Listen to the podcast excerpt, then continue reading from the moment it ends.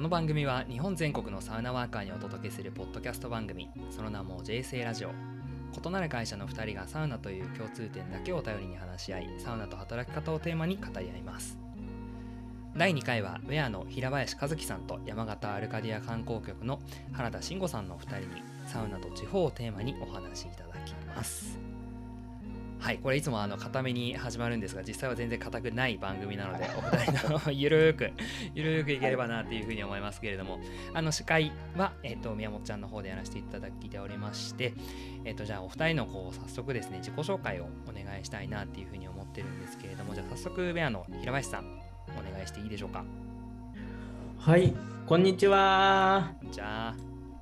今日は呼んでいただきありがとうございますよろ。しくお願いしますよろしくお願いします。今あのご紹介あったんですが、株式会社ウェアで代表させてもらっている平林と申します。あのみんなからはですね、ポポと呼ばれているので、ぜひあのポポと呼んでいただければなと思っております。で簡単に自己紹介させていただきますと、あの結構私あの今経営している会社起業した会社と結構一心同体なところがあるので会社の紹介も含めた方が自己紹介しやすいかなって思ってるんですけれど今の会社はあの地域と人のつながりに新しい可能性を創出するっていうミッションをもとにあの起業しておりますと。で分かりやすく言うといわゆるこう地域活性とか地域プロデュースっていう形で地域課題や社会課題に対してこうアプローチしていくようなプロデュース集団という形であのさせてもらっているんですけれど成り立ちが結構面白いかなっていうふうに今日の多分サウナの話にもつながってくると思うんですけれどはい。最初のあの起業した時はそれこそ私自身が長野県の安曇野市出身であの何かこう地域のためにできることないかなっていうことを模索していた時にですねそれこそ他の地域って見たことなかったですしあのそれこそ自治体の公務員さんがどんなことをしてるのかも分からなかったんで知り合い30人にこれから起業するプレゼンをしてでそこから30人があのだったらこの地域行ったらいいよっていうことで、こうもう断らずに全部の地域足を運んでいったら気がついたら1年半家なし状態で 日本中を回ってたんですね。すごいですね そうなんです。だから47都道府県行ったことない地域ないんですけれど、えあのそこから始まって今の形になっていて今はあのローカルレターという地域コミュニティメディアあのぜひ皆さんを見ていただければなっていうふうに思うんですがそこで地域のいろんなことが起こっていることを掘り起こしてこう皆さんに伝えていくっていうことを主にさせていただいているような会社になっております。本日はですねそれこそ地域×サウナっていうところでいろんなことが今始まっているのでそうそのあたりのお話を一緒に楽しく談義できればなと思っております。ぜひよろしくお願いいたします。よろしくお願いしますお願いします。では今日はもう一人の山形アルカディア観光局の原田さんご自己紹介お願いしてもいいでしょうか、はい、こんにちは、皆さん。えっ、と、山形アルカディア観光局の原田と言います。えっ、と、山形の中でも、どちらかというと、南部のあたりにある、えーいわゆる置賜地域っていうんですけど、そこにある。えー地域連携の DMO 組織になってえー DMO でなんだっていう、今結構ね流行りでもあるんですけど あの Destination Management Organization って、まあはい。よくあの地方創生のまさにモデルでいろいろ今動いてるんですけど今は、えっと私今住んでるのが長井市というところになるんですけど、えー長井南陽白鷹飯豊小国の5市町が今あの一緒になって、えー今まで単独で、えー長井に来てください飯豊に来てくださいってやってたのを、じゃあこのエリアをブランディング化してこのエリアの素晴らしさをみんなに伝えた方が効率的だよねっていうことで、あのうん。立ち上がった組織になってます。で今ミッションとしてはあの東洋のアルカディアまさにアルカディアってはい。アルカディアってなんだって話なんですけど、はい。あの昔あのイザベラ・バードっていうあの旅行家の方がイギリスだったかなあの海外の旅行家の方がいて、えーまあ、それこそさっきのあのポポさんじゃないですけど、あはい。のぐるぐる回ってったんですね日本の、はいはいはい。日本奥地奥地気候っていうのは確か、まあ、本でも書かれてるんですけどその時にこのエリア来てここはもう理想郷だと。え桃源郷だで東洋のアルカディアだって言ってくれたんであその名前使わなきゃダメだねってことで山形アルカディア観光局っていうふうになった。んですいいスへトーリーですねそうなんです。でそのミッションの中でその東洋のアルカディアを子どもたちへと。住んでいる子どもたちもだし、まあ、外から来る人たちもあなんか第二の故郷に帰ってきたみたいな。エリアになりたいなっていうところで今ミッションはそういう形で組んでいます。はい。あとはビジョンとしてはあのアルカディア観光局が日本最強のローカルになろうと。もう地方をもうとんがった一番最強のあの地方になろうということでさまざま本当に地元のじいちゃんばあちゃんたちを観光に絡めはい。てなんとかいろいろできないかってところで模索してるところです。えー、ありがとうございます。めっちゃ面白いですねそういう意味ではお二人ライバルですね。最強 最強を巡る。あまあまあエリア遠いので。確かに。連携してやりたいと。いやーいいですね。ーそれこそあのポポさん。ポポさんとかはサ,、サウナにこうハマったりしたのはそのさっきおっしゃってたこうバーって回ってた時からとかだったんですか？なんかきっかけあったんですか？えっと回ってた時が2016年ぐらいだったんですよ。はいはい。でその時はどちらかというとあの東京にもいたのでえっとですね東その時って多分東京の経営者層がはい。結構サウナにはまり始めた時期ってあったと思うんですけどそこ経由でえサウナみたいな。マジっすかみたいな。んかあれですよねあの大事な決定をするのはサウナがいいっていうような時期ですよね。なはいサウナで打ち合わせしようよみたいなえそんなねなんかもう結構苦しい中で打ち合わせすんのみたいなところから行ってみたらその方がめちゃくちゃハマっててはいはいなんかもう今でいう熱波師ぐらいの勢いで、はいはいはい。やってくれてで水風呂も入らなきゃダメだみたいな、はい。で外気浴大事だからみたいな、はい。打ち合わせの話一切してないんですよ。ありがちですね。ありがちです。ありがちです。でもやってみたら うわめちゃくちゃいいってなって、はい。そっからですねハマったのは、えー、めっちゃ面白い。いやでもなんかさっきの打ち合わせしに行ったら何も打ち合わせずに終わるみたいなのも あるあるあるあるすぎてやばいですよね。でもでももう関係はバッチリ。そうですね。はい。その後のあのミーティングがめちゃめちゃ滞りなくこうサササンって進みますもんね。うん。それありますね原田さんはこういつ頃からこうなんかサウナ入り出したんですか？それこそ自分はもう本当にサウナ初心者に近いですね。今年からその地元の山形でサウナやってる方たちがいて、その方たちと「いやサウナマジいいからちょっとやろうよ」って言われて、で正直なところ自分はあのサウナはちょっとなんだろうこう閉塞的なイメージがあって。ちょっとあのうーん。って思ってたんですけど、暑いの我慢するみたいなあったんですけどでその時や教えてくれたのがやっぱりテントサウナ外でやるサウはいナで、でテントサウナはマジ気持ちいいからやろうよって一回やったらガチハマりました。あのなんその時やった夏なんですよ。30それこそ3度ぐらいで激アツの中さらにこの暑い中入るのかみたいな形でやったんですけど実際中でね60度とか70度ぐらいの入った後外出たらめちゃくちゃ涼しくてうーん。あのうん最高なんでこんな真夏なのにこんな気持ちいいんだみたいな。これはすごいいいなっていうところからハマって、はい、じゃあでじゃあもうサウナはそうなんテントサウナだったんですか？テントサウナです。へえだからもう完全にテントサウナにガチハマってます外でどうにかやれないかなっていろいろなところでやれないかなっていうのを今検討してサウナ部立ち上げてやってるところです。そうなんですね。それこそこうテントサウナってやっぱりこう地方と相性がいいイメージがこうすごくあったりするんですけどこうお二人が今こうサウナかける地方でこうやられているところのお話もどんどん伺っていきたいなっていうふうにですけどじゃあちょっと今のこう流れで原田さんあの今こうやられている、こう山形のアルカディアさんでやられているサウナと地方のこうプロジェクトみたいなのってどういうことをされてるんですか？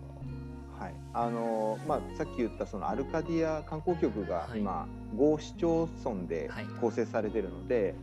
えー5つの市町村を本当にベストのシーズンでテントサウナで回ろうかな。はあなるほど。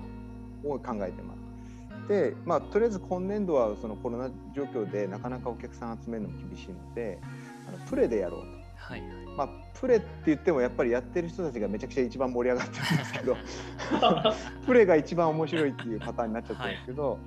とりあえずあのもうすでに2回長井市であの長井に縄文村っていう、はい。あの縄文土器が出た場所があって、えーそこで、えーサウナをやって、はい。で先週はあの隣の小国町っていうところで、まあ、に新潟との県境なんですけど、そこで、えー山奥で本当にあの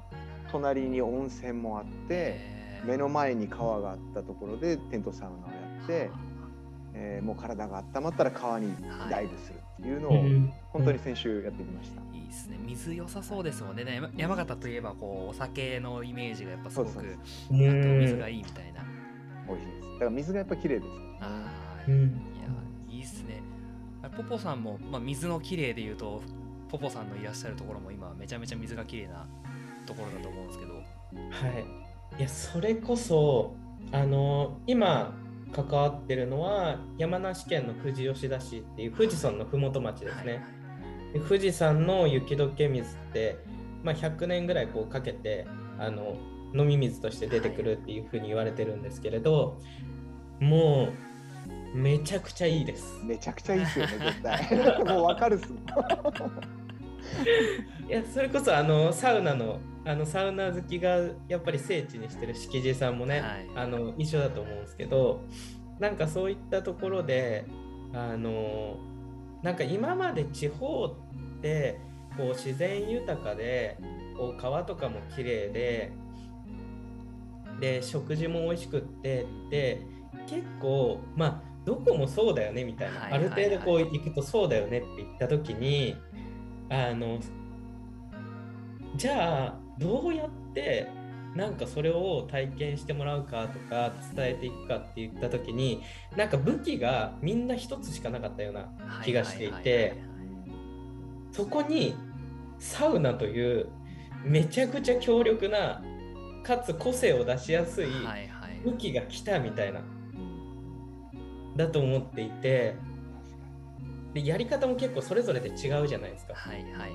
で食事組み合わせてみたりとかクラフトビール組み合わせてみたりとか、それこそ屋上でやってみたりとか、はい。結構地域とのいろんなものの掛け算をしやすいそうですよね。確かに。のであの山梨県の富士吉田市でもあの製氷をやっている、まあ、氷作るところですね、はい。がやっぱり衰退でうん。なかなかうまくいかなくてあ空いてるすごい大きな建物があはい。って、そこを今リノベーションしながらクラフトビール工場入ってたりとか、はいはいはい。あと1階がギャラリーになってたりとかするんですけど、はいはいで屋上最高なんですよ。富士す山も富士山晴が見えるんですね。バーンって見えて、はい。やばいっすね、それは。それは強いですね。強い、それは。でそこでもうテントサウナやろうみたいな。で1階のクラフトビールを飲みながらやろうみたいな話いいでやって唯一の課題は水どっから持ってくるみたいな。はいはい。確かに。屋上に。で水道水もあの富士山の雪解け水だったりとかするんですけどはい。あのこう屋上なんでしかもそういう水ためるとかそういった形ではないんで最低限のこう雨が降った時の排水ぐらいなところなのでもう1階から無理やりホースつないで 水風呂プール作ってえやったっていうのがめちゃくちゃ面白かったですね。いいっすね。結構やっぱりその掛け算がこうしやすいみたいなのは面白いですね、その土地の掛け算もあるしなんか名産との掛け算とかもできるわけですもんねいわゆるこういや本当に本当にしかも食事もうまくなるじゃないですか。確実にうまくなりますよねーうまくなる。だからサウナハマってからいろんな地域にいやサウナと掛け算してやりましょうっていうのを伝えていて、はいコロナ前とかはあの高知県の日高村っていうところで、あの仁淀川がすごい日日本一の清流っていうはい。ところですごい仁淀ブルーっていうぐらい透き通った川へでー清流なんですよ。はいはい。だから流れもゆっくりでこれはサウナともうめちゃくちゃ相性いいじゃないですかっていう話でちょっとあの観光的な視点入れてやるって言った時にもあのあの日本バーベキュー協会みたいな。はい。日本かな？バーベキュー協会みたいなので、なんか高知県のそのあの仁淀川の担当者がいや知り合いいるっていう形で、バーベキューの講師呼んでその人にバーベキューを振る舞ってもらったんですけどそれも満足度がめちゃくちゃ高かったです。今めちゃめちちゃいい顔してますもんね。思い出して。音なんちょでねっと音声で伝わるかどうかわかんないですけど めちゃくちゃ最高でした。いやーいいっすね。それこそ山形とかだったらなんか食的にはこう何の掛け合わせが良さそうなんですか？いや本当に山形ってまあいろいろあるんですけどまあこのエリアだと本当に米沢牛あはブランド牛なんで、そこのバーベキューと絡めるとか。あとはもう本当に郷土料理ががっつり郷土料理感がすごいので山形は。その辺とかも入れても面白いのかな。あとはまあ本当はやっちゃいけないんでしょうけどやっぱりさっきも言ったんですけど日本酒が美味しいんで、はい。日本酒飲みながらねサウナあんまりよろしくないんですけどね。でもなんかサウナ上がった後とかにこうちょっとたしなむ感じとかはすね最後だすごい良さそうな気がしますよね。なんかうまいです泊まれるところとかでもそのまま泊まれるみたいなったらしかもあれとかいいんじゃないですか。利き酒みたいな感じで、はい。サウナ入るとやっぱ味覚もすごい敏感になるから敏感になった状態で山形の日本酒の利き酒をするっていう。めちゃめちゃいいっすね。それはいいかもしれない。ですねなんかコロナでちょっとできなくなっちゃったんですけど僕もあのサウナと地方みたいなところで言うと佐賀県のあの観光局さんと佐賀サウナって企画を、まあ、東京でやろうとした時にその佐賀県はその嬉野茶お茶がこういっぱい違ったんでお茶のこううん。ほうじ茶何々茶何々茶みたいなこうお茶の違いでロウリュを楽しんででそこのサウナテントサウナ楽しんでもらってそれ出た後にまた実際にそのかけてたお茶をちゃんとこう飲んでいただくっていうのをこうやろうとしてたりしててちょっとできなくてめちゃめちゃ悔しかったんですけどなんかそういうのとかこうねおお酒の利き酒とかでそれがもしできるのであればすごそうですね。